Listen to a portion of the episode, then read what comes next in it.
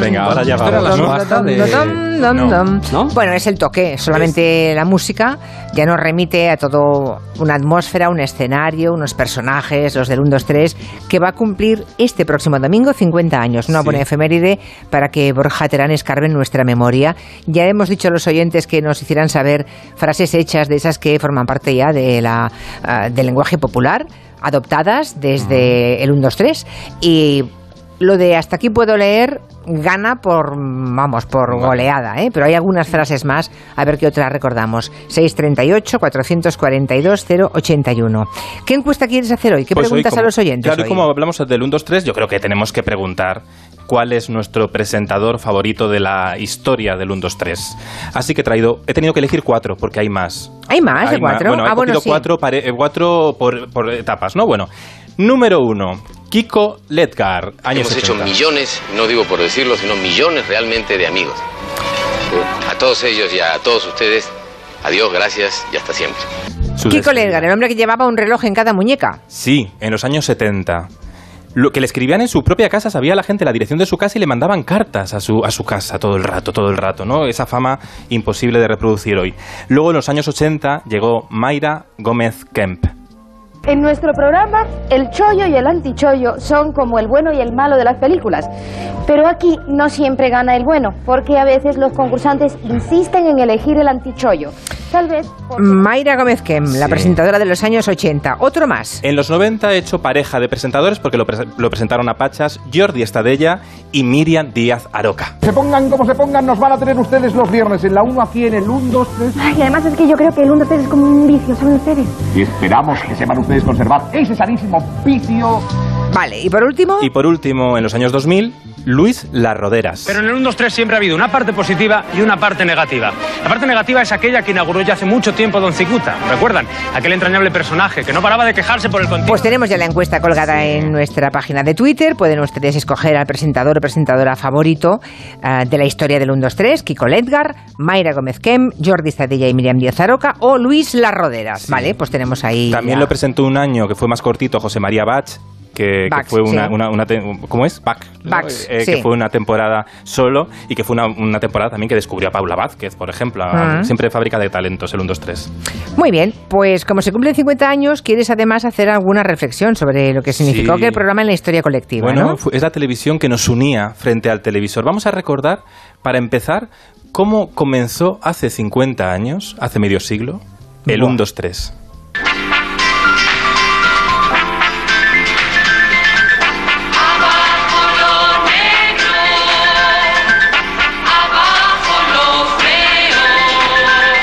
Fíjate qué sintonía, nada que ver con la, con la que recordamos. No, Qué bonito, no me acordaba, ¿eh? Abajo lo negro, abajo lo feo, Sí, ya ahora empieza un poco con más ritmo. abajo lo amargo. Abajo lo serio. Con cicuta. Bueno, era. No tenía nada que ver con la, luego, la sintonía que vino después, que ya definía un poco más la televisión que venía, que era una televisión festiva, alegre, una televisión que te ponía, sin levantarte del sofá, a bailar. Un.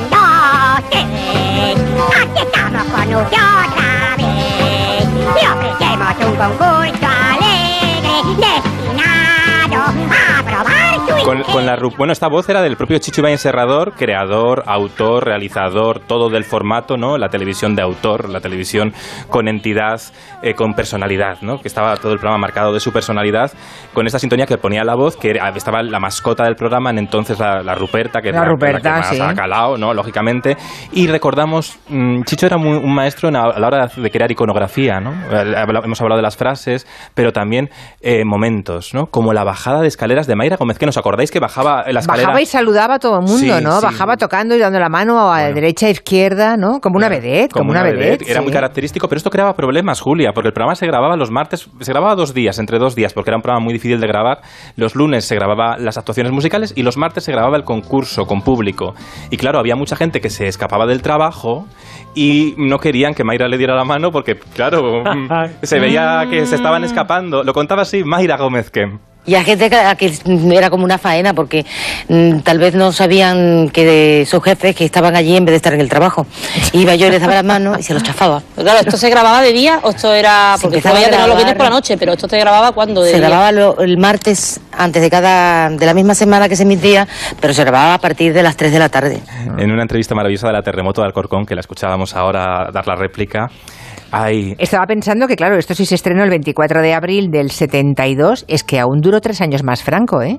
O sea, el 1, 2, 3 em- eh, empieza en época franquista, tres años todavía en la época sí. franquista. Y Chicho al principio no reconocía que el programa era suyo, porque él venía de la afición, de la afición, pues de la afición seria, con prestigio. De prestigio, y, sí. Y un programa de variedades, pues pensaba que le iba a hacer de menos, pero luego se dio cuenta que no, porque al final el éxito del 1, 2, 3 es que incorporó las técnicas de las películas, de su suspense cinematográfico, por- a- a- al show de cultura de tel- general de entretenimiento. Si os fijáis ya en la cabecera, en, en el comienzo del programa, hablaba de en la parte positiva y en la parte negativa. Era un Sí. programa que tenía buenos y malos, como, se escribía como una serie, ¿no? Mm, sí, sí, sí. Y ahí entraban, por Que, ejemplo... que tenía guion, por cierto, ¿no? Bueno, Eh, el guion eh, de un 1, 2, 3 debía ser un tocho, un libraco cada, cada día, cada edición. De hecho, a Mayra Gómez Ken se la, se la contrató también porque sabía memorizar muy bien un texto muy grande. En una época que no había ni pinganillo, este, esta cosa que te ponen en la oreja. los Ni. Teleprompter, eso que te ponen Claro. delante las letras, nada, nada, todo en la cabeza. Todo, y lo to- Sí. Claro, imagínate un programa de dos horas, de tanto guion, que tenía que dar la réplica a tantos personajes,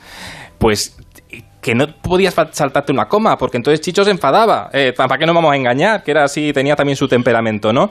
Y entonces estaban los personajes buenos, las azafatas, la presentadora, los actores que aparecían por la escalera, y los malos. Y ahí estaban como antagonistas las míticas tacañonas. Lo que sí quiero decir es que me siento muy feliz desde que somos europeos. Ahora Europa es como un maravilloso jardín donde Francia, Italia, Alemania, Holanda y otros países son como perfumadas flores esparcidas aquí, allá.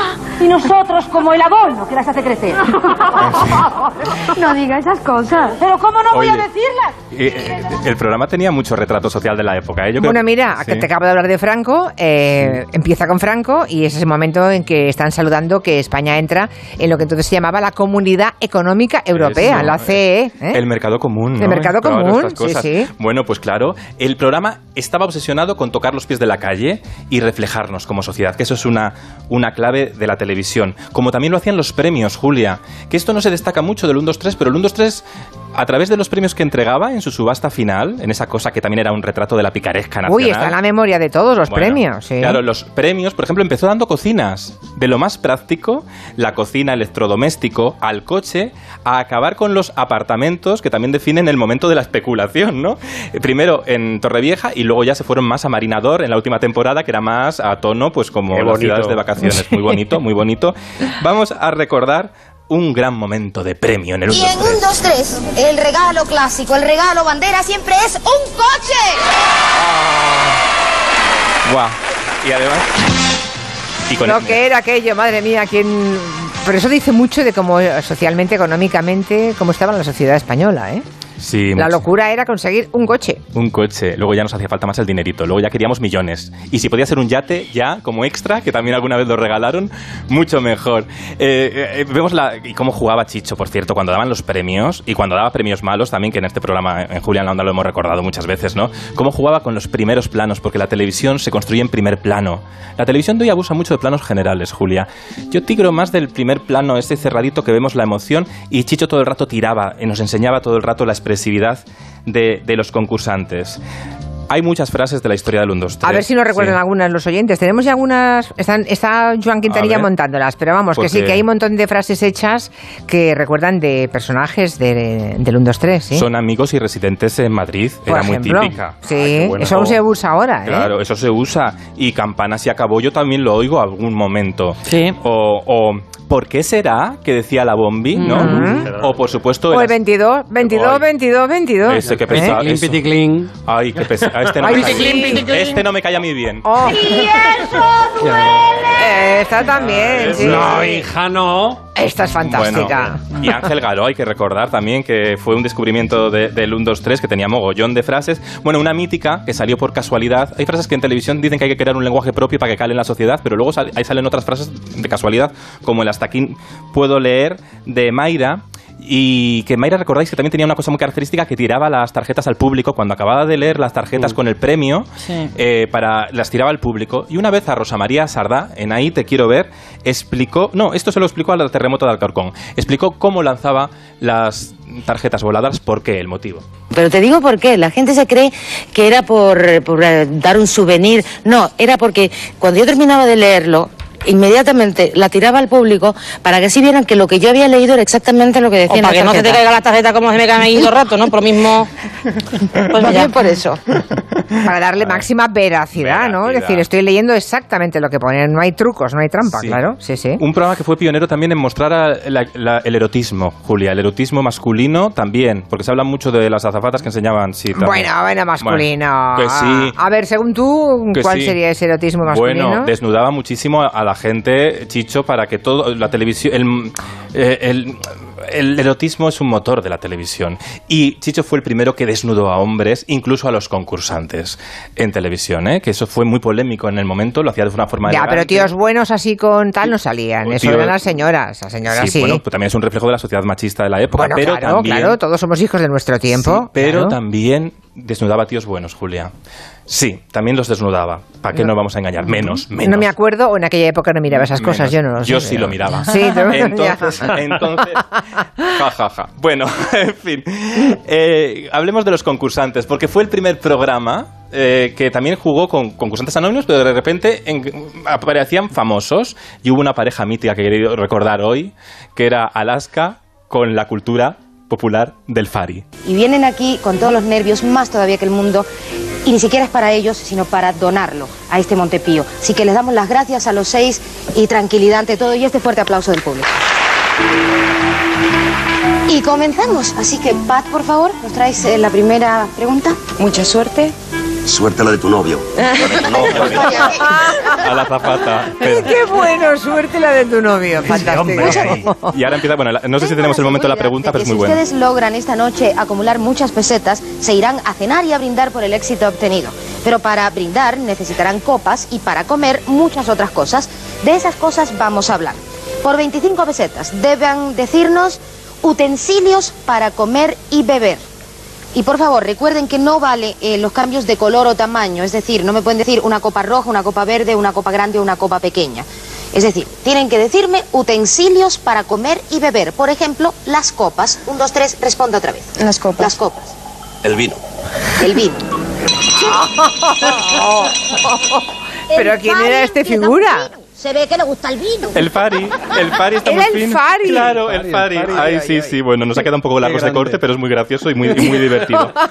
Eh, El vino. Bueno, bueno, y la risa de Mayra, que la risa de Mayra era muy característica también, ¿eh? Muy característica. Muy contagiosa. sí. Sí. ¿Cómo, se- ¿Cómo eran las grabaciones del 1, 2, 3? ¿Qué, qué sabes? Muy Borja? largas. Y el público no tenía móviles. Y a veces el público decía, uy, que se alarga esto, son las 6 de la mañana y no me dejan salir del plató, ¿sabes? y no puedo avisar a mi familia. llamado a casa, ¿no? Claro, y he traído un fragmento porque la propia Mayra Gómez explicaba al público antes de la grabación cómo era la- el sufrimiento de la televisión. Mayra, habla cuando quieras, ¿eh? Vale. No, que antes de empezar el programa, ya Chicho os ha anticipado un poco de que esto no es igual que como veis el programa en casa. Es decir, en, en- cuando uno está sentado y relajado en casa viendo la tele, pues todo parece muy seguidito, que va muy rápido, una cosa detrás de la otra, y entonces ustedes pueden pues pensar que aquí es lo mismo, que en dos horas vamos a estar fuera y, se hace muy rápido, y no es así. Yo les quiero preparar antes que nada para que sepan a, a qué, a dónde se han metido, por si no lo sabían antes. Grabar un programa de televisión es un ejercicio en paciencia. Me gusta Bueno. mucho esta frase. Sí, pobre público, claro. ¿Sabes, Borja, que yo estuve en uno de los años ¿Ay, 2000? sí? en uno de los de a leer esta vez. Estuve yo de público y es verdad que están horas grabando. Están horas grabando y hay que mantener esa, el que el público, que era el fondo de decorado, que, era, que se veía todo el rato en plano, tenía que mantener esa efervescencia, ¿no? De estar disfrutándolo y eso se lo explicaba Mayra muy bien. Aunque Julio, aunque Chicho, siempre Julia, decía esto que a través del entretenimiento se podía incorporar cultura y él lo intentaba siempre incorporar al 1, 2, 3 y lo explicaba de esta forma. Deseo sinceramente que este último programa logre hacerle sonreír y, y pensar también. Sonreír y pensar. Con ese manejo del silencio, Julia, Sí. hacer la pausa Era un dramática. maestro para eso, desde luego. ¿Te acuerdas cuando le entrevistaste en la columna? Una entrevista maravillosa en TV3, en la tarde. ¿Tuvo consecuencias además aquella entrevista? Sí, porque Ya Ya te lo contaré alguna vez. Ay, bueno, la semana que viene estoy en Barcelona, que no se me olvide, me lo cuentas. Vale. La- Fíjate lo que te dijo en la columna. iba dejando caer gotitas de, de cultura. O sea, de repente un programa, no sé, dedicado al impresionismo, pues venía un señor con la oreja tapada y llena de sangre y contaba que, eh, que era Van Gogh e iba buscando a Gauguin y no sé. Y luego había unas cosas cómicas que eran entendidas. Sí. Pero luego la gente se quedaba con curiosidad quién es este Van Gogh, quién es este Gauguin, lo buscaban. O eh, Ravel, o Albeniz, o, mm, La, o el importan- ballet ruso. la importancia de descubrir, ¿no? Que a veces la televisión busca todo el rato que reconozcamos canciones que ya sabemos. No, también... Poner un- cebos, pe- pequeños cebos culturales Claro. que despierten la curiosidad, sí. Eh, Chicho también se reía mucho de sí mismo en el programa con esos epílogos que hacía, un poco lacrimógenos a veces. Mira, mira, he traído un momento de cómo se por favor, despedía. guarden un, ojalá, un buen recuerdo de nosotros. Como se guarda el recuerdo de un viejo y querido juguete que, que nos acompañó en la infancia y que luego alguien tiró. Bueno, bueno, pero es que uno no se va a poder despedir como es debido. ¿Me, me- me quieren decir qué es lo que pasa, por favor? Ellos han existido Sí. todo. Ellos han existido cocodrilo. Sí. Han existido serpiente. Sí. Han existido la taza y la balega. ¿Ah, sí? Pero no le existen otra despedida lacrimógena. Despedida, despedida lacrimógena. Yo despedida lacrimógena. Y ade- además, me, me- me- me puede usted decir a qué han venido? Oh, sí. Ellos han venido para ver si le existen, escucharle a usted decir otra vez lo mismo de siempre. Y no han existido. feliz. Pues sí, está bien porque Chicho, eh, cuando se ponía emotivo, buscaba la manera de que alguien le dijera que no se pusiera lacrimógeno, ¿no? Sí, que se Que reía. no se pusiera intenso, una manera de reírse de sí Sabía, mismo, en sabía efecto. reír mucho de su personaje, de su mito, ¿no? Aunque luego en la televisión a veces te despides muy a lo grande, siempre con mucho lágrima, como hacía Chicho, y luego cuando te quitan el programa de verdad, no te da tiempo a despedirte, como pasó a Lura Las Roderas cuando tuvo que decir adiós de repente al último 1, 2, 3. Señoras y señores, esta es la magia del 1, 2, 3. Créanme que si cada viernes yo desde aquí hablo con ustedes es porque a veces los sueños se cumplen. Nos vamos a ver pronto, estoy convencido, créanme. Gracias a todos, gracias a ustedes, lo dicho, hasta dentro de nada. Tres meses, ¿eh? Tres meses. Y el programa lo cancelaron ¿Y se acabó? Sí, se ya habían cambiado los ritmos televisivos, no funcionaba igual. Y el programa lo cancelaron mientras lo estaban grabando. Así que a Chicho no le dio tiempo a hacer ese epílogo que hacía él siempre. Y bueno, Luis La Rodera mm, se despidió genial. Con esos sueños se cumplen. Porque a veces en la vida, en la vida real no nos da tiempo a veces a despedirnos. Pero nosotros sí que, antes de que Chicho se fuera, que falleciera, nos mandó un mensaje. ¿Te acuerdas, Julia? Eh, Sí. a, a- a Gelo. Nos mandó un mensaje meses antes y fue este. A Julia Otero, por supuesto, y a Borja Terán, mi agradecimiento. Un fuerte abrazo. La televisión actual, ya que preguntáis sobre ella, eh, le falta la novedad, novedad que tenía cuando empezó. Y lógicamente, eh, los programas, unos y otros, van repitiéndose o pareciéndose. Y eh, en ese parecido pierden interés. Hacer un programa de televisión con garra es muy difícil, pero todos los que hacemos televisión procuramos atraer al televidente. Ojalá no se pierda ese ya menor atractivo que tiene nuestra obra. No se perderá. No, no se perderá. Eh, fue poco tiempo antes de morir. ¿eh? Sí. Me ha impresionado. Hacía muchísimo tiempo que no oía este fragmento y realmente es evidente que, que estaba en la recta final de su vida. Sí, ¿eh? Y pero Mm. da una clave del futuro de los medios de comunicación. Sí. Y es en un momento en que todos los programas se parecen tanto, el futuro, la forma de diferenciarnos Mm. es creyendo en las en un momento en que la tecnología arrasa con todo, la mirada del autor o de las autoras es clave para el futuro. Mensajes de los oyentes, a ver qué recuerdan ellos. Yo recuerdo que salíamos pitando del practicante para llegar a casa y sentarnos delante de la tele a ver el 1, 2, 3. Era todo un acontecimiento. Y frases que se siguen usando en el día de hoy, yo una frase que uso mucho cuando te puedo contar algo, pero no te lo puedo contar todo es... Y hasta aquí puedo leer. Uy, yo una frase que digo todavía y, y gente que conozco, Campanes se acabó. Le ha tocado estos 500 pie izquierdo de calzado. Y hasta ahí puedo leer. Y eso duele. Bueno, muchas frases que tenemos todos en la cabeza. Algunos puede que hasta las pronuncien y no sepan de dónde han salido. Más, más. Yo tenía 15 años cuando empezó el 1, 2, 3, allá con la, todavía con la tele en blanco y negro, esperábamos el 1, 2, 3 como de mayo. Fue todo un boom, lo pasábamos bomba, que fue todo un acontecimiento. Yo participé en un 2, 3 con un buen amigo, Eduardo Lostal. A mí, al día siguiente, me reconocía la gente en la calle, en el mercado y hasta los jóvenes tomando cervezas por la noche. Y eso que fuimos eliminados en la subasta y estuvimos en pantalla máximo 10 minutos. Hola, buenas tardes. Que si me acuerdo del 1, 2, 3. Pues me llamo Ruperto. Y tengo 47 años. pobre! Me acuerdo del 1, 2, 3 y me acuerdo del famoso peluquero Rupert, te necesito. Las bromas en el colegio eran constantes. Pero este hombre tiene un Pero, programa bueno, especial. maravilla. No, hay que contactar con Ruperto, por Dios. Ruperto, llámame. Bueno, pues la semana que viene más, querido Borja Terano. Hoy Ruperto, has- te necesito. Sí, hoy has escarbado mucho ¿eh? en la memoria, mucho, porque y va- bueno, dos horas más que tuviéramos podríamos seguir hablando Sí. de los tres. Hasta la semana que Un viene, beso. Borja. Hasta luego.